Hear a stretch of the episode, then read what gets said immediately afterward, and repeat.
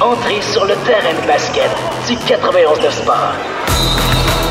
Une heure 100% basket avec Kevin Valley. Un show de radio qui atteint le panier à chaque semaine. Voici Allez Hoop 360. Allez, Hoop.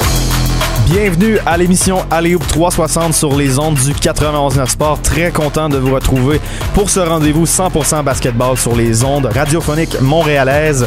Aujourd'hui, un show assez intéressant. On va parler avec Will Archambault de la finale de la NBA qui a été présentée à RDS et on fait un, petit lien justement avec le marché montréalais qui s'est beaucoup développé durant la dernière année avec le succès des Raptors et le fait que euh, RDS a notamment diffusé euh, tous les matchs des Raptors en série et énormément d'autres rencontres de ces séries-là. Vraiment un énorme travail de RDS avec Charles Dubébret. On va faire euh, un à un les joueurs des Raptors qui deviennent agents libres ou qui sont éligibles à une extension. Euh, on va regarder tout ça avec lui, analyser c'est quoi les enjeux pour chaque joueur. Donc ça sera très très très intéressant. Et euh, finalement avec Manu, courte euh, courte chronique pour euh, faire un résumé de ce qui s'en vient cet été. Quelques rumeurs de transactions, un petit wrap-up, rumeurs euh, de notamment de Chris Paul à, Los Angeles, Avec les Bucks de Milwaukee. Mais bref, très gros show. Et juste pour conclure, parce que là on va parler de Will Archambault, du développement du basket au Québec. Je trouve important de le mentionner.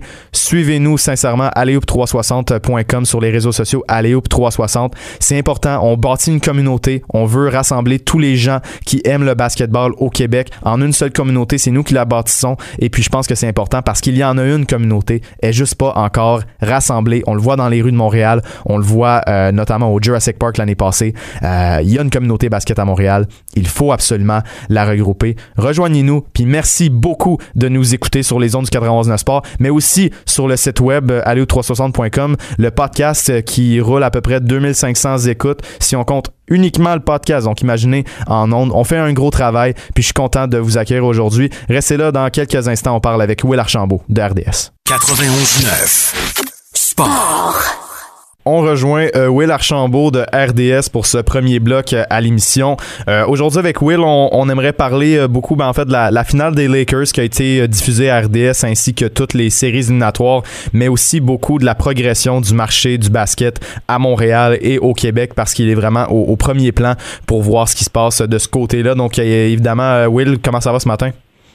Ça va très bien, Kevin, et toi? Ouais, ça va super bien aussi. Donc, euh, on, peut commencer par tes impressions de, la série Lakers Heat. Évidemment, les Lakers qui ont gagné le championnat, LeBron James qui a été nommé Finals MVP. Euh, comment t'as perçu cette série-là? Comment t'as perçu ce qui s'est passé vraiment, euh, surtout en, fin de série, ce que ça impacte pour l'héritage de LeBron James et des Lakers? En fait, la première chose qu'il faut mentionner, c'est euh, il faut donner crédit au Miami Heat, au Heat de Miami, et oui, l'équipe d'Eric Spoelstra, Jimmy Butler, euh, Bam Adebayo et compagnie, euh, de s'être rendu en grande finale. Personne ne pensait que l'équipe allait se rendre aussi loin, et euh, ils ont performé à un très haut niveau. On se souvient euh, les deux premières parties de la série. Euh, les Lakers avaient vraiment avantage euh, tout au long de ces deux matchs-là. Et euh, la persévérance de Jimmy Butler et aussi euh, la- le, le coaching stratégique d'Eric Spoelstra leur a donné la chance de au moins rendre les séries intéressantes. Euh, pour ce qui est, par exemple, des derniers matchs de cette série, c'est sûr et certain, l'expérience de LeBron James, euh, le, le, le supporting cast, tous les, joueurs de soutien alentour de LeBron, incluant Ray John Rondo, un joueur qui était très important, un Dwight Howard dans les séries précédentes. Il faut pas oublier un Anthony Davis, qui est possiblement un des meilleurs joueurs que LeBron James n'a jamais joué avec. Euh, était beaucoup trop pour euh, le Heat de Miami. Euh, pour, euh, du côté de LeBron James, par exemple, et euh, ce que ça veut dire par rapport à, euh, à, à ce que ça veut dire par- pour sa carrière, euh, et aussi le, le- lui-même en tant que joueur euh, de la NBA, en tant qu'un des meilleurs joueurs de la NBA. Euh, c'est- je te dirais c'est très important, euh, surtout le fait que LeBron James euh, s'est rendu en grande finale, comme tout le monde sait, euh, dix fois dans sa carrière de 17 saisons dans la NBA et avait quand même perdu plusieurs plusieurs fois, c'était quoi, six fois euh, depuis le début de sa carrière. Euh, quelques fois, on, on- il, aurait pro- il a probablement pas dû perdre certaines séries. On se souvient contre les Mavericks de Dallas euh, et aussi les Spurs euh, lorsque il jouait pour le Heat de Miami.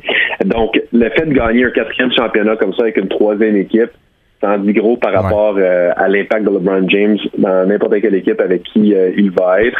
Et euh, aussi, ça me démontre que c'est quand même un gagnant, un joueur qui, euh, qui, est capable de gagner quand il faut gagner, un joueur qui est très, très, très, très, très performant, comme on peut le voir, et un joueur qui est aussi très durable. C'est un gars qui fait 17 ans qui est dans la ligue, oui, mais c'est un joueur qui a beaucoup de millage mm-hmm. sur lui.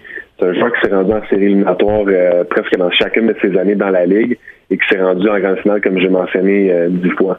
Donc, euh, moi, je pense qu'en termes de, on pourrait dire, débat LeBron James, Michael Jordan, ça va amplifier mm-hmm. le débat, surtout compte tenu que LeBron James, je pense pas qu'il a terminé, oui, sur la petite pente descendante, mais on va pas voir un LeBron James qui marque seulement 10 points au cours des 2, 3, 4 prochaines années. C'est un gars qui va être encore très, très, très performant pour les années à venir. Ouais, puis il est très en forme. Il l'a dit lui-même dans les derniers jours. Il dit Moi, je pense que LeBron James de 35 ans bat LeBron James de 27 euh, dans un, dans un duel un contre un. Puis tu, sais, tu parlais de la, de la durabilité. Ben, c'est le parfait exemple. Puis il faut aussi mentionner que oui, il est allé en finale 10 fois, 6 défaites, mais on s'entend que dans plusieurs de ces séries-là, notamment contre les Spurs, euh, très souvent contre les Warriors, ben, les, les, les Cavaliers ou le Heat n'étaient pas nécessairement favoris en entrant en finale. Donc, il faut comprendre aussi ces, défaites-là. Il, y a un contexte très différent des, années de Michael Jordan, sans vouloir rien enlever aux équipes qu'il a affrontées en finale. Le, contexte est différent pour LeBron James. C'est très, très, très important de, le considérer euh, quand, on, analyse un peu le débat du GOAT.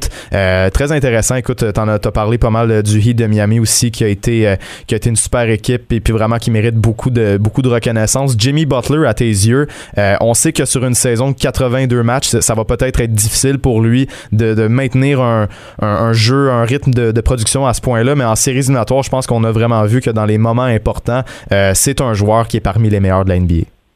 Ah, c'est sûr et certain, mais moi, moi, ce que je pense qu'on a vu en séries éliminatoires et surtout en grande finale, c'est le meilleur Jimmy Butler qu'on va pouvoir voir. Je pense pas que Jimmy Butler peut s'améliorer d'une mhm. coche de plus. Euh, c'est un gars qui a joué 45, 46, 47 minutes à plusieurs reprises en série.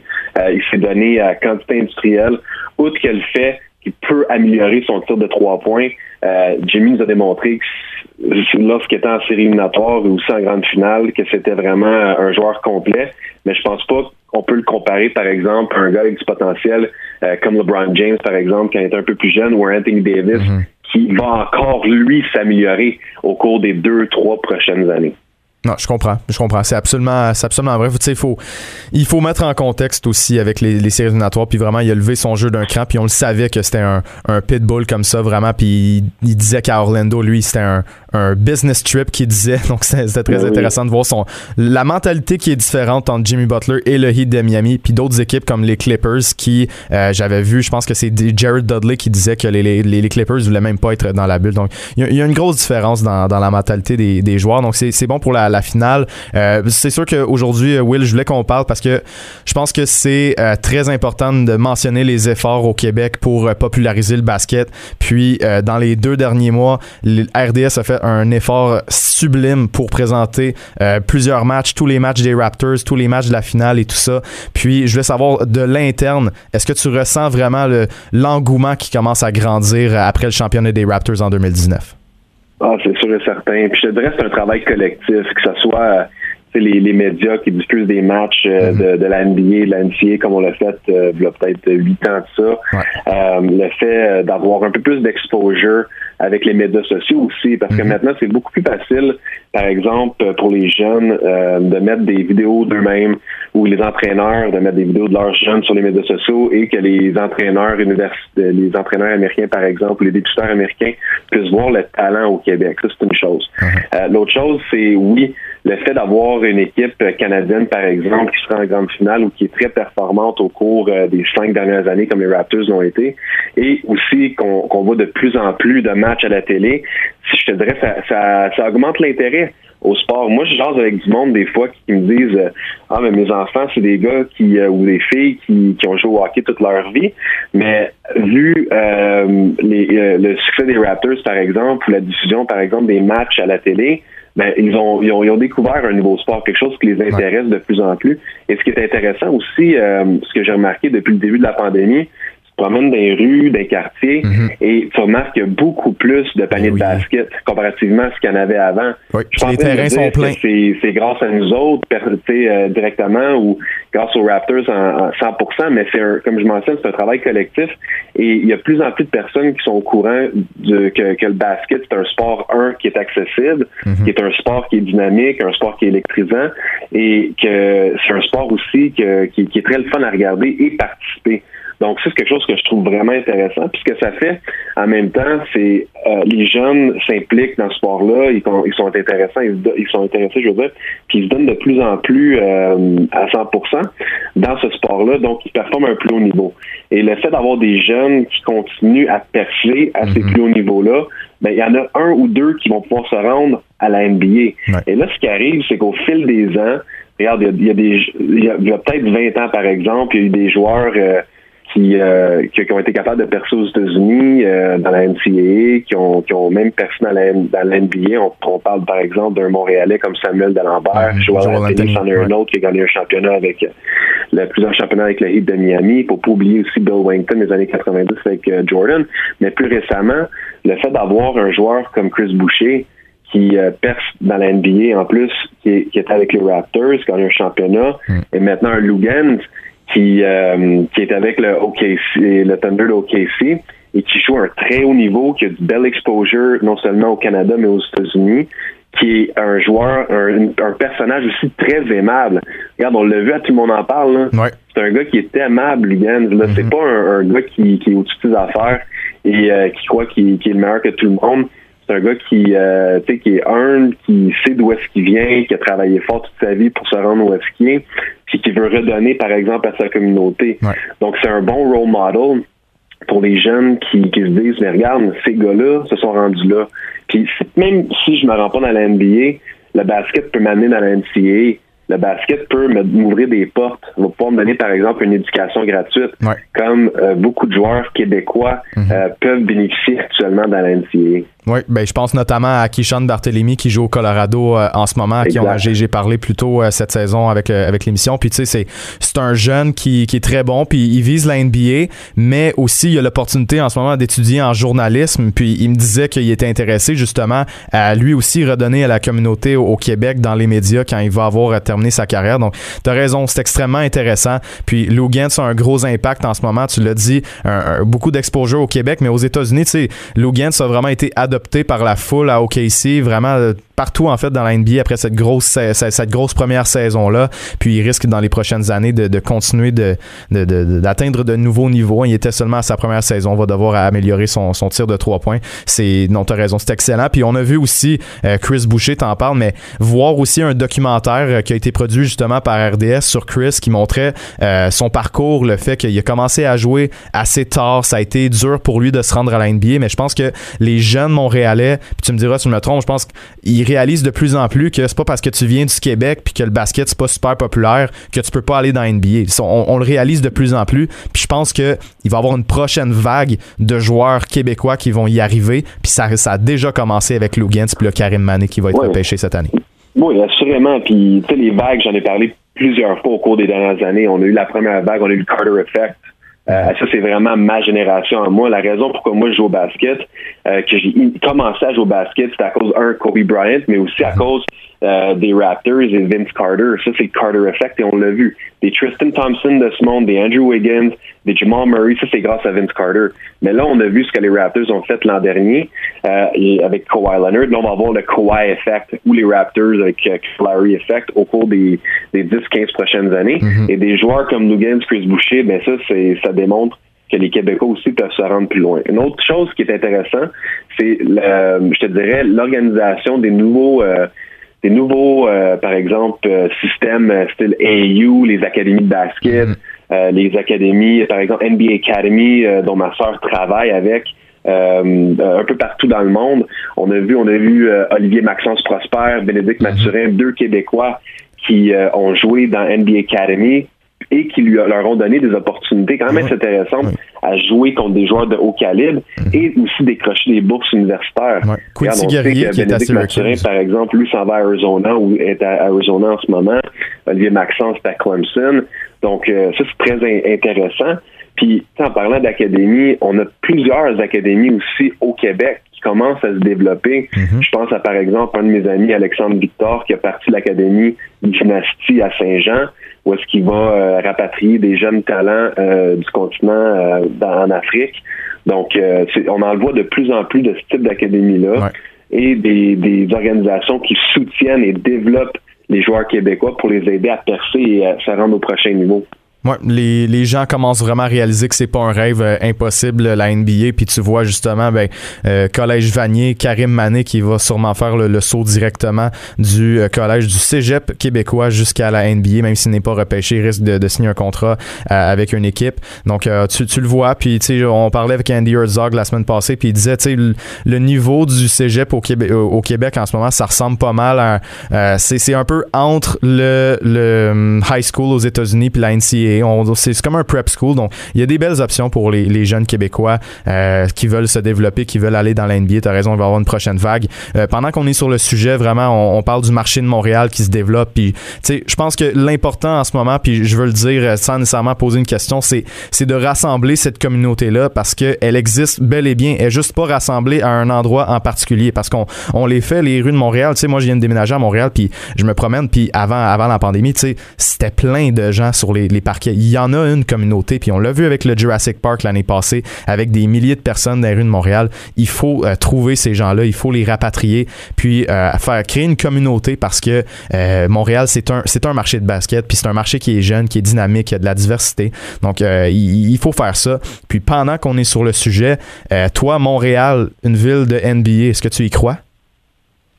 Oui, j'y crois. C'est sûr et certain, sauf que ça vient à dire euh, la NBA, c'est une organisation qui cherche le- des revenus, Mhm. veut s'assurer la pérennité, d'avoir la pérennité euh, de leur entreprise. Euh, on l'a vu la dernière fois qu'on a eu une autre équipe canadienne, une autre qu'à Toronto, euh, à Vancouver, ça n'a pas marché, donc on a peut-être un petit goût amer euh, envers le Canada actuellement. Malgré le fait qu'on a quand même gagné un championnat l'an dernier. Ouais. Euh, je crois que Montréal, c'est quand même une des meilleures villes, une des prochaines villes qu'on pourrait considérer euh, comme ayant euh, une ville très, très, très attirante pour avoir une franchise de la NBA. Par contre, tu sais, en ce moment, on a comme l'engouement alentour de Seattle, Ouais. qui était une ville où est-ce qu'on avait les Supersonics dans le temps et qui veulent rapatrier une équipe. Euh, on parle aussi, par exemple, de Vegas, qui Ouais. sont allés chercher leur équipe de, de, de hockey. Euh, ils ont une équipe aussi de la WNBA.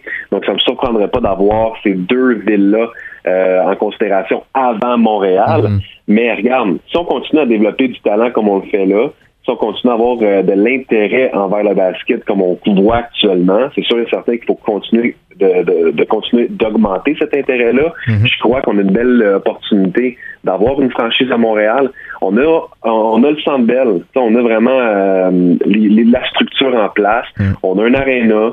Euh, on, a des, des jeunes talentueux qui, euh, qui, pour- qui peuvent percer aussi. Et euh, on a déjà fait l'expérience d'avoir une équipe à Toronto qui est près de la frontière puis qui a une culture, mm, on pourrait dire, moitié américaine, moitié canadienne aussi parce qu'on est très près des États-Unis. Je pense que Montréal, ça pourrait être vraiment une belle euh, une belle vitrine euh, pour le pour la NBA euh, au Canada et aussi mondialement parce que qu'est-ce qui est intéressant avec euh, une la France une franchise se à. Montréal, c'est ça? On parle français ici au. Québec. Au Québec. Tu, sais, tu le sais, là. on parle Oui, en ce moment. Et on diffuse des matchs en français.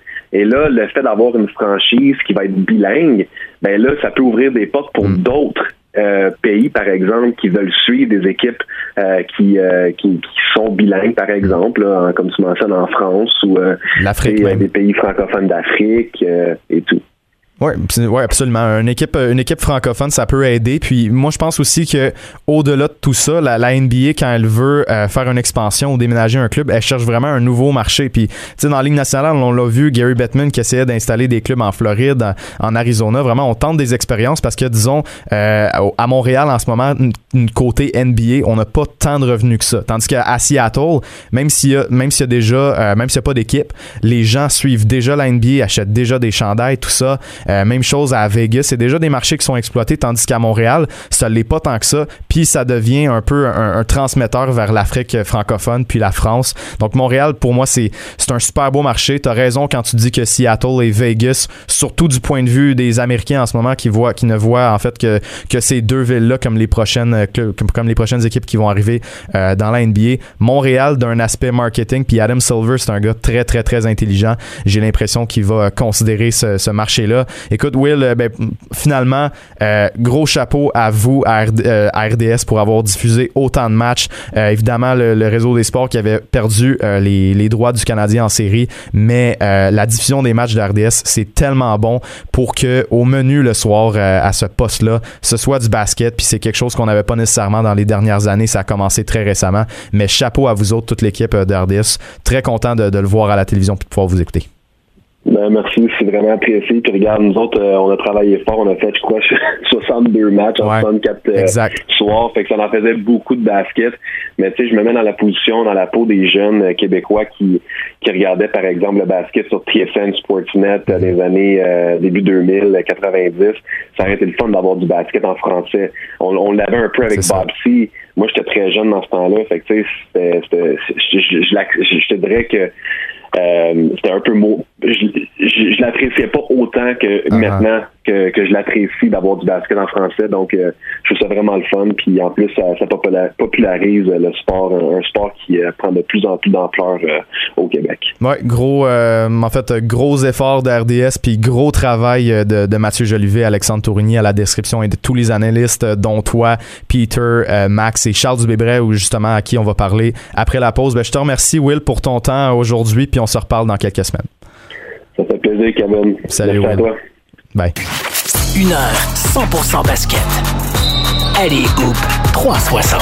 On parle avec Charles Dubébret des Raptors 905. Ben justement, aujourd'hui, on va parler un peu de la, la situation des Raptors en vue de la saison morte. Charles, comment vas-tu aujourd'hui?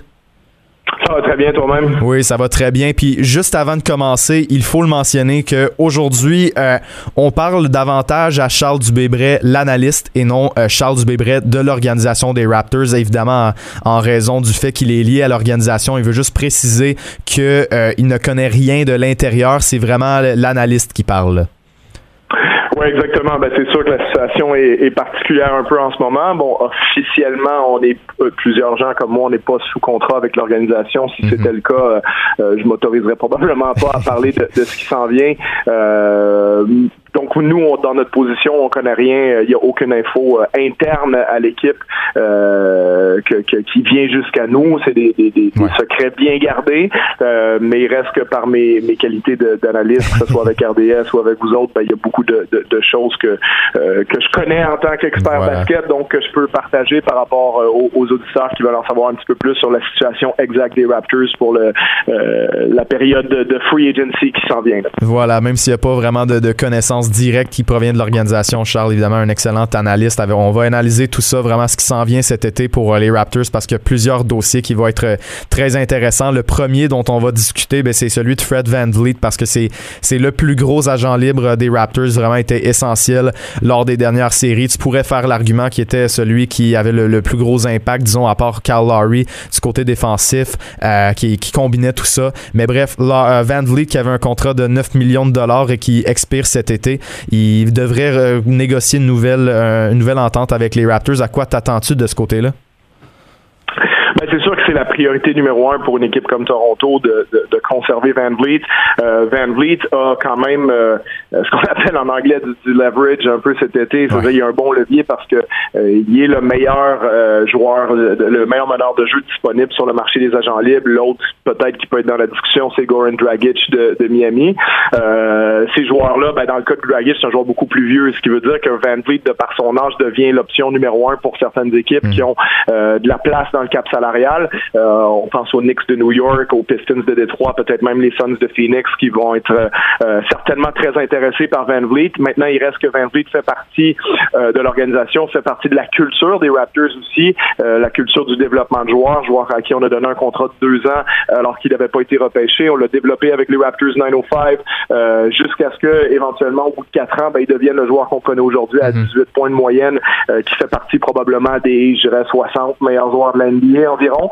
Donc, euh, il représente beaucoup ce que les Raptors font de très bien. Donc, c'est très important pour les Raptors. C'est la priorité euh, de cette euh, saison morte, c'est de conserver et d'offrir un contrat à Fred Van Vliet. Maintenant, la vraie euh, question avec Fred, c'est combien tu lui donnes et combien les autres équipes vont être prêtes à lui donner aujourd'hui. Parce qu'il reste que Van Vliet, c'est un joueur euh, 5 pieds 11, 6 pieds à peu près. On, l'a vu aussi contre les Celtics, a certaines limites par rapport à sa capacité de finir autour des paniers, de, aussi de créer son lancer sur une base régulière dans des séries de, éliminatoires importantes. Van Vliet est exceptionnel pour mettre des lancers euh, clutch, comme il l'a fait euh, contre Golden State l'année d'avant. Donc c'est un joueur que tu veux dans ton équipe dans ces moments-là, mais il reste que c'est dur de tout lui mettre les responsabilités sur les épaules en tant que joueur numéro un ou numéro deux d'une équipe qui veut gagner le championnat. Je parle pas d'être le numéro un, numéro deux sur une équipe qui gagne 25 euh, ou 30 matchs parce que ça, il peut l'être sans problème. Donc, la question, c'est combien tu le payes pour ça? Parce que les équipes qui iraient jusqu'à lui donner un contrat euh, maximal ou presque, c'est-à-dire à pas loin de 30 millions par année,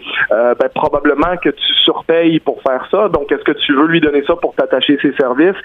Puis si une autre équipe, il, suffit qu'une équipe lui fasse une grosse offre comme ça, alors... Mm peut-être que ça devient plus compliqué pour une équipe, pour les Raptors, de, le conserver. Euh, et après, ça, ça, finira par être le choix de Fred. Est-ce que tu veux rester dans la même organisation? On sait que Fred aime ça à Toronto. Donc, euh, est-ce que si les Raptors lui offrent, euh, je sais pas moi, 2, 3, 4 millions de moins qu'une autre équipe, est-ce qu'il va préférer rester dans l'organisation plutôt que partir ailleurs. Donc ça, c'est la, la, vraie question. Il faut garder en tête aussi que ben, la plupart des salaires des Raptors euh, sont programmés pour expirer en 2021. L'année, ça, ça fait plusieurs années que les Raptors euh, se dirigent vers ça, comme plein d'autres équipes de la NBA d'ailleurs, parce mhm. qu'il y a beaucoup d'agents libres disponibles. Donc chaque dollar que tu donnes à Fred Van Vliet sur un contrat, euh, les autres équipes peuvent lui offrir au maximum 4 ans. à Toronto, on peut lui en donner 5 parce que c'est la, la, la, même équipe, s'il reste dans la même équipe. Donc, chaque dollar que tu donnes sur un contrat à long terme à Fred VanVleet, c'est un dollar que ça t'enlève sur le marché des agents libres de 2021. Mhm. Mais d'une certaine façon, ça vaut la peine de le garder aussi. Ça vaut la peine de se priver l'année prochaine un peu, mais il faut calculer tout ça dans le montant total qu'on va lui donner, euh, parce que Fred n'est pas dans une position où il accepterait un contrat d'un an ou mhm. deux ans, euh, étant donné son âge, 25 ans. C'est un joueur qui a gagné à peu près une vingtaine de millions de dollars depuis le début de sa carrière. Donc, c'est le moment pour lui de passer à la caisse, euh, d'aller chercher un contrat qui va lui le rémunérer, euh, je dirais, au, vraiment au minimum, minimum 20 millions par mhm. année. Donc, maintenant, ça va être combien entre 20 et 30? Ça, c'est une vraie question. Mais est-ce que, est-ce que Fred accepte un contrat, je sais pas, de 21 ou 22, 23 millions avec les Raptors plutôt qu'un contrat de peut-être 26, 27, 28 ailleurs? Et ça, ça sera sa décision, mais euh, c'est certain que le moins euh, il acceptera avec les Raptors, le plus de manœuvres ça donnera aux Raptors en 2021. Sans trop s'étendre là-dessus, parce qu'on a, on a plusieurs autres joueurs à, dont on veut mhm. parler, euh, la dynamique qu'on donne présentement, ben, 33, 30 millions de dollars à Kyle Lowry et qu'on risque d'en donner entre 20 et 30 à Fred Van Vliet, est-ce que ça, ça t'agace un peu qu'on donne autant d'argent à deux points de garde en vue de, de l'avenir? Euh, absolument pas, parce que Larry aussi, c'est de l'argent qui expire en 2021. Donc, c'est une autre année. Euh, Masayo Jerry a donné une extension d'un an au camp d'entraînement l'année dernière. Et puis, il allait être free, euh, free, agent agent libre cet été. Finalement, ça a été repoussé d'un an.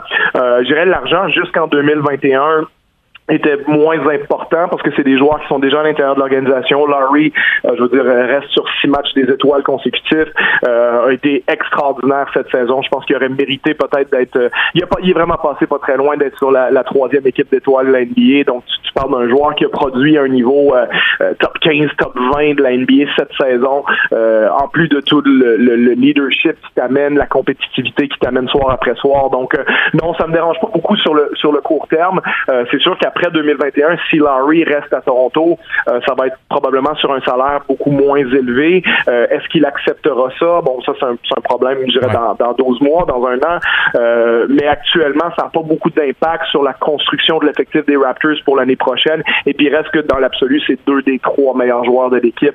Donc, c'est normal aussi que ces deux gars-là ramassent leur part du gâteau. Bon, maintenant, la situation qui est la plus compliquée chez les Raptors en ce moment, ben, c'est du côté des centres parce que les contrats de Sergi et Mark Gasol sont venus à échéance. Premièrement, je veux juste glisser un mot sur Mark Gasol.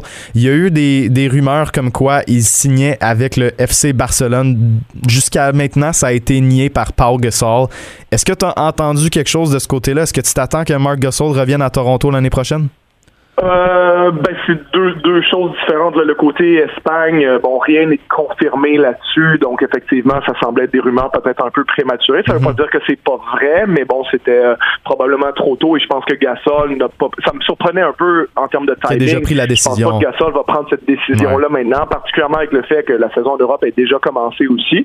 Donc, si je veux dire, le, le, timing spécial de l'NBA lui permettait pas de démarrer la saison à temps en Espagne, donc tant qu'à pas la démarrer à temps euh, autant prendre le temps de bien y réfléchir, de, de, de, de, voir quelles sont les offres qui viennent à lui en NBA, parce que c'est un joueur particulier, c'est un joueur qui te, euh, il, il, te donne certaines petites choses que, dont tu as peut-être besoin si tu veux gagner le championnat NBA.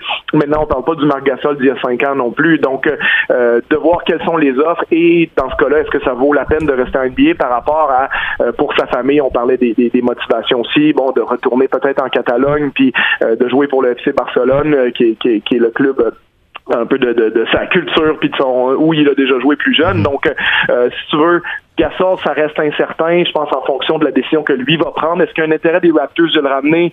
Euh, je pense que potentiellement, il y en a un. Après, ça dépend toujours à quel prix, puis qu'est-ce que ça implique par rapport, comme je dis, on a de l'argent pour l'année prochaine, on veut pas en commettre après ça. Donc, est-ce que c'est impossible de voir Gasol signer un contrat d'un an à Toronto? je pense que ça va ça, ça l'est pas, puis je pense que ça va dépendre aussi de ce qui se passe avec, euh, avec Sergi Ibaka et avec Chris Boucher. Ouais, ben Sergi Ibaka, justement, qui, ben lui aussi, son, son contrat vient à échéance euh, cet été. Puis je pense que le débat là-dedans, c'est qu'Ibaka voudrait probablement plus qu'un an, mais que les Raptors vont essayer de, closer ça pour euh, la fin de 2021. Puis moi, ce qui m'inquiète là-dessus, par ça, je te laisse y aller, euh, c'est qu'il y a plusieurs, plusieurs équipes qui auraient vraiment avantage à offrir un contrat à Serge Ibaka cet été. Plusieurs, euh, plusieurs clubs qui aspirent aux grands honneurs. Je pense notamment aux Nets de Brooklyn, les Rockets de Houston, même les, Lakers et, les Clippers de Los Angeles. Moi, ça m'inquiète. Tu me diras si toi, c'est aussi le cas, puis au niveau, au niveau salarial, puis du terme du contrat, c'est quoi le débat?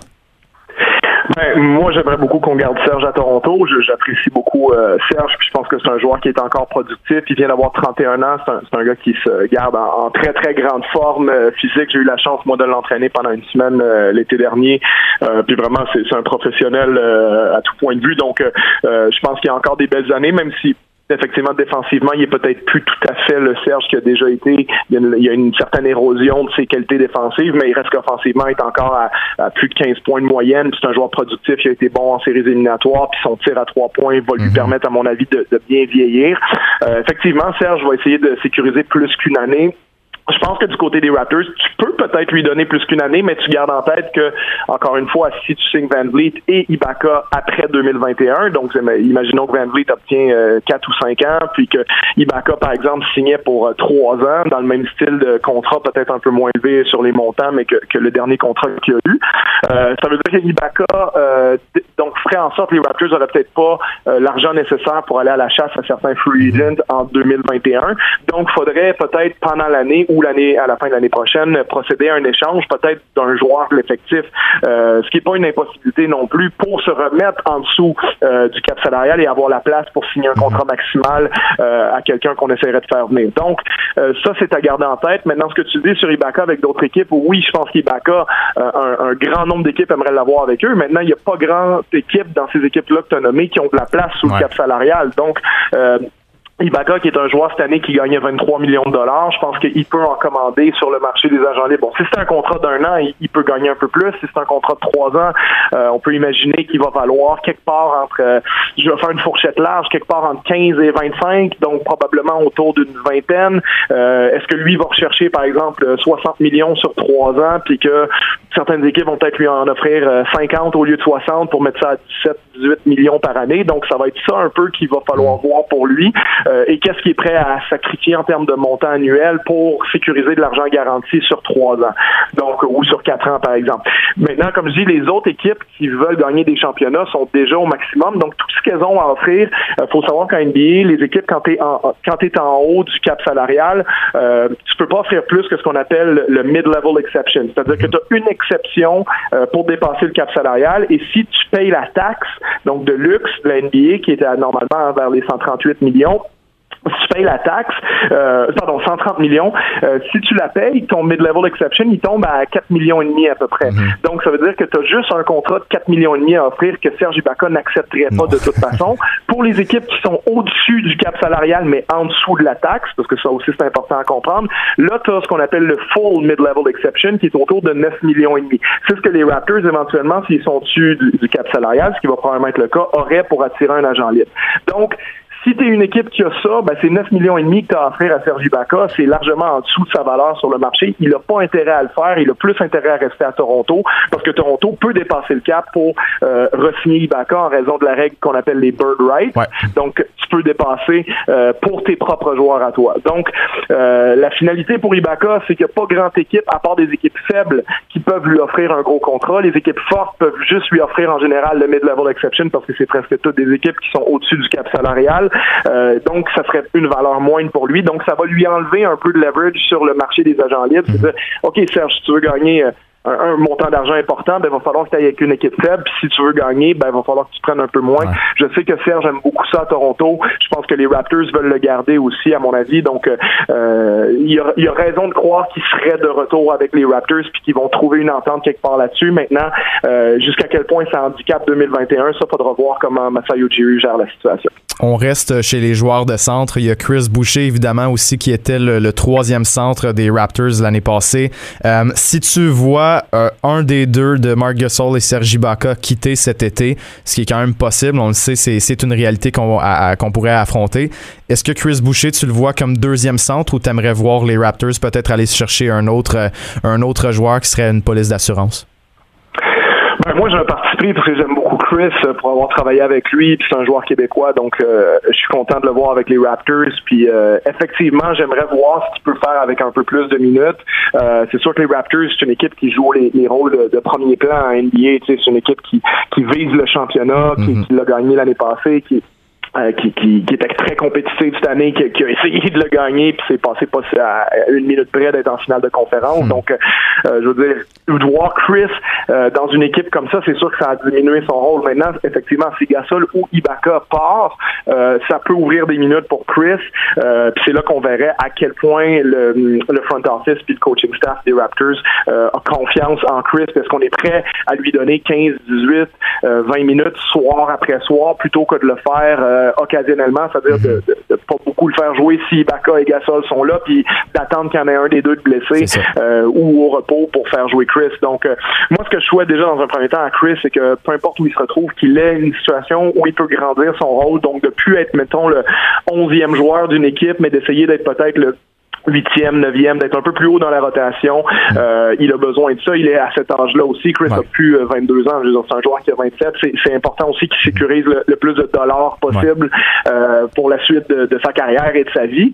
Donc, c'est la priorité, je pense, pour Chris.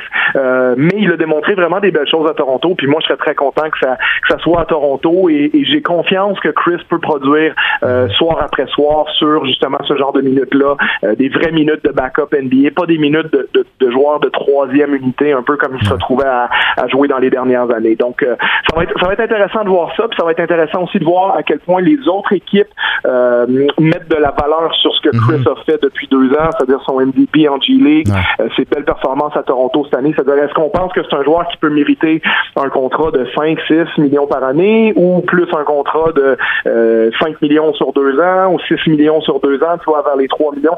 je, je suis intrigué de voir combien d'argent euh, les, autres équipes sont prêtes à mettre sur la tête de Chris. Mais ben, justement, Charles, tu l'as dit, tu as un certain parti pris envers Chris. Tu as, travaillé avec lui, c'est un joueur québécois, donc évidemment, tu veux le garder dans ton organisation avec les Raptors. Mais est-ce qu'il y a euh, un côté de toi qui te dit que ça serait bon pour lui, puis que tu aimerais le voir avec une équipe qui a peut-être pas autant de, de, de trafic au poste de centre pour qu'il y ait plus de minutes?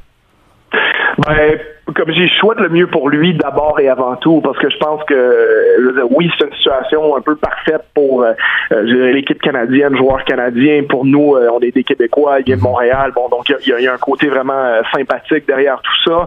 après, la priorité, je pense que c'est le bien-être du joueur. Donc, j'espère que, que Chris va être dans une situation où, où il peut jouer, où il peut être utilisé à sa, à, sa pleine capacité, sa pleine mesure, même si c'est peut-être sur une équipe un peu plus faible.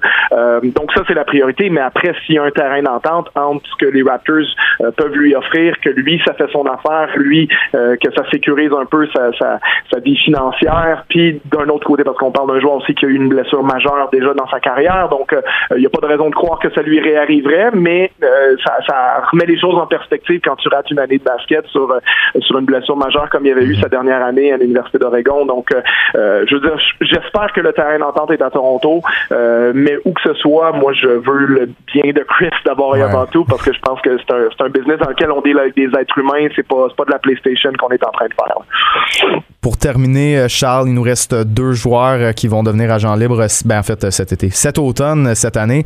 Euh, OG Anunobi et puis euh, Rondy Hollis Jefferson. Si tu pouvais rapidement, il nous reste, euh, nous reste seulement deux minutes, si tu pouvais rapidement nous commenter ces deux dossiers-là, puis qu'est-ce qui est en jeu?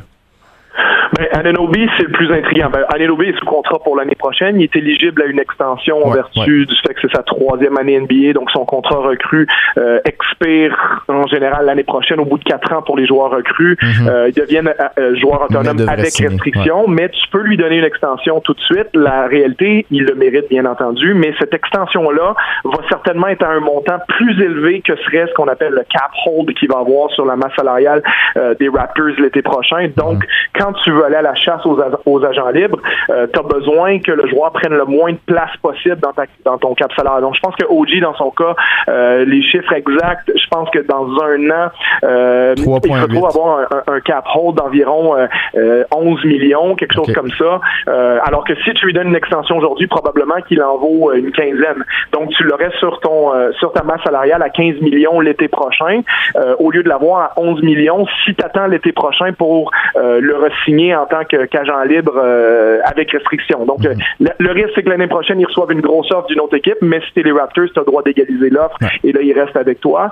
Euh, donc, c'est ça la vraie problématique pour Ananobi, c'est est-ce qu'on lui donne l'extension tout de suite, sachant que ça nous enlève de l'argent l'été prochain pour la chasse aux agents libres, ou alors tu dis à OG, regarde, écoute, on va te le donner ton contrat, mais on va te le donner dans un an, puis t'espères que le, camp du joueur, son agent vont bien comprendre la, dynamique derrière tout ça, parce que tout le monde à Toronto je pense que reconnaît la valeur et, le futur d'OG Anunobi avec l'équipe.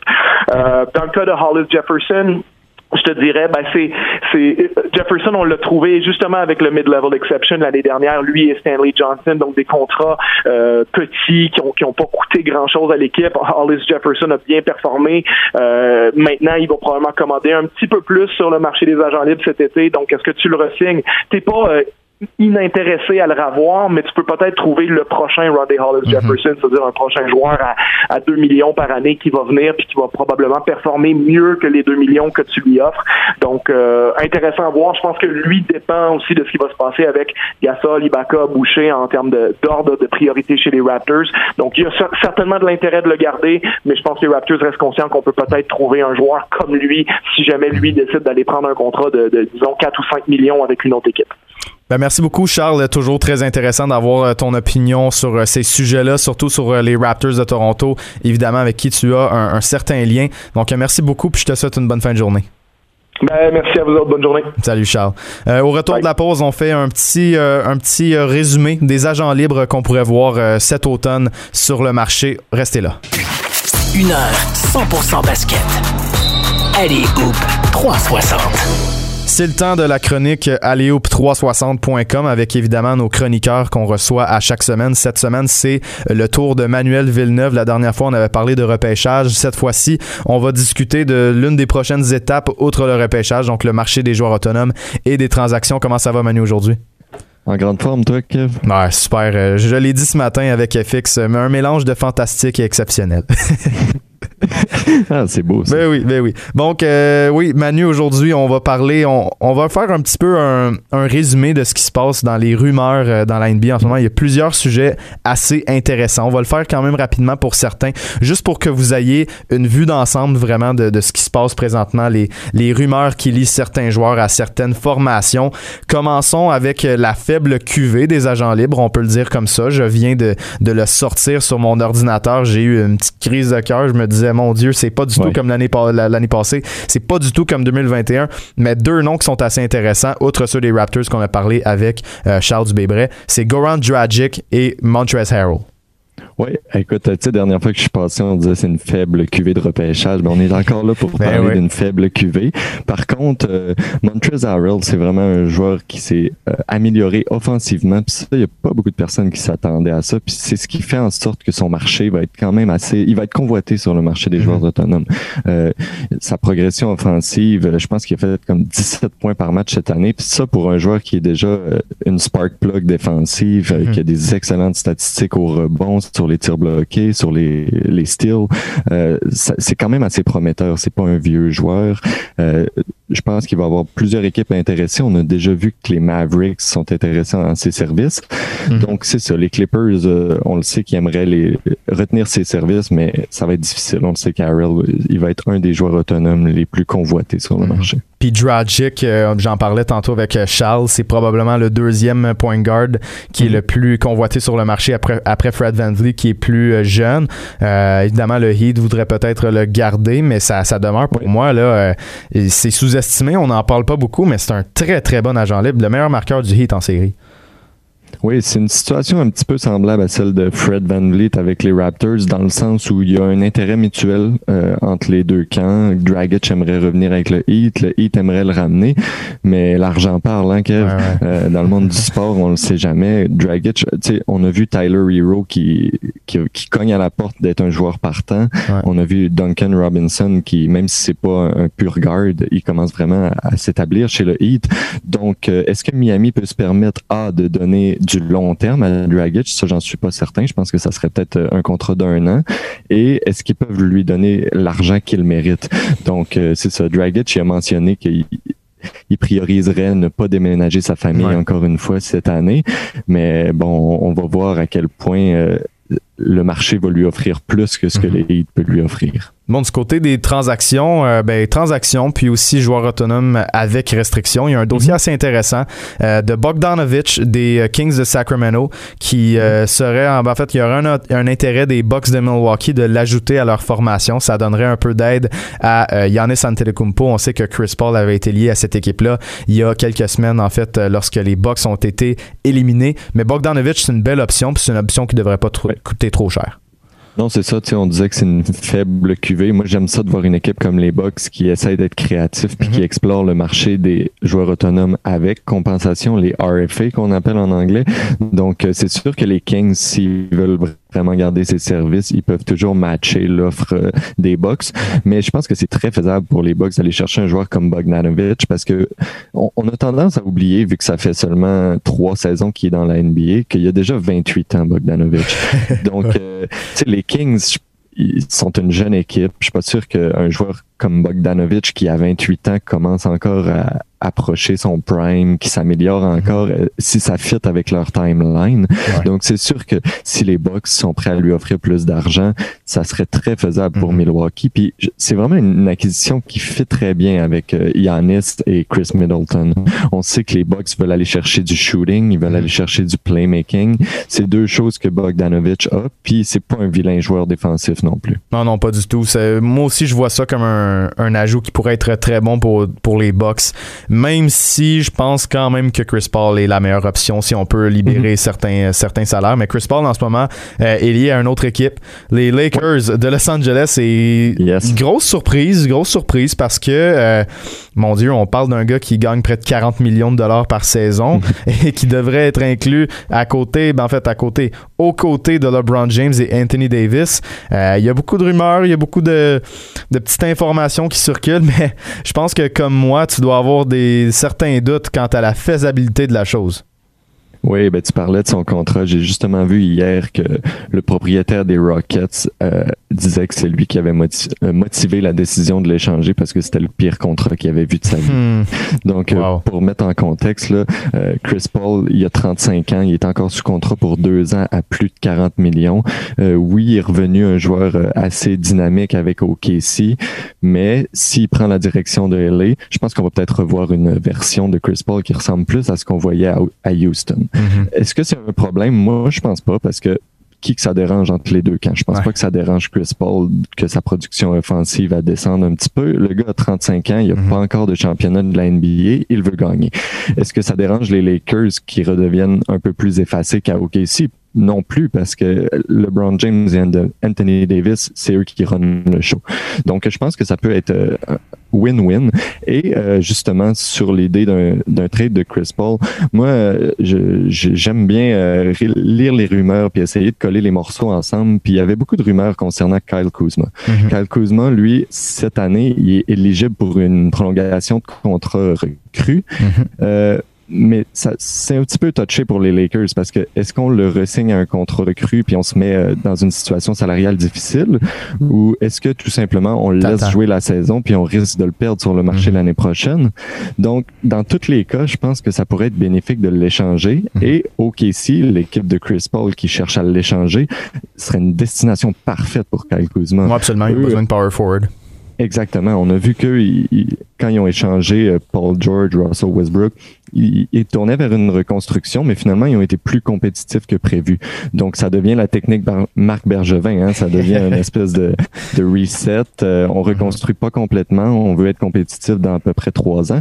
Et justement, Kyle Kuzma, qui, euh, dans à peu près trois ans, ben, il risque d'être dans son prime. C'est, c'est vraiment une belle pièce, je pense, euh, pour la reconstruction ou le reset euh, d'OKC pour mettre autour des jeunes joueurs comme Shea Gilgis Alexander et Lou Dort, qui sont jeunes aussi, mais qui sont pas loin d'être compétitifs. Ouais, absolument. Moi, moi c'est plus du côté des Lakers que je suis surpris qu'il y ait autant de rumeurs parce que on dit que LeBron James a une grosse influence puis qu'il va s'arranger avec Chris Paul pour qu'on soit capable d'amener Chris Paul à Oklahoma pas à Oklahoma City, pardon, mais à Los Angeles. Euh, j'ai un peu de difficulté à voir ça. Il y, a quand même des limites avec un contrat aussi gros que celui de Chris Paul.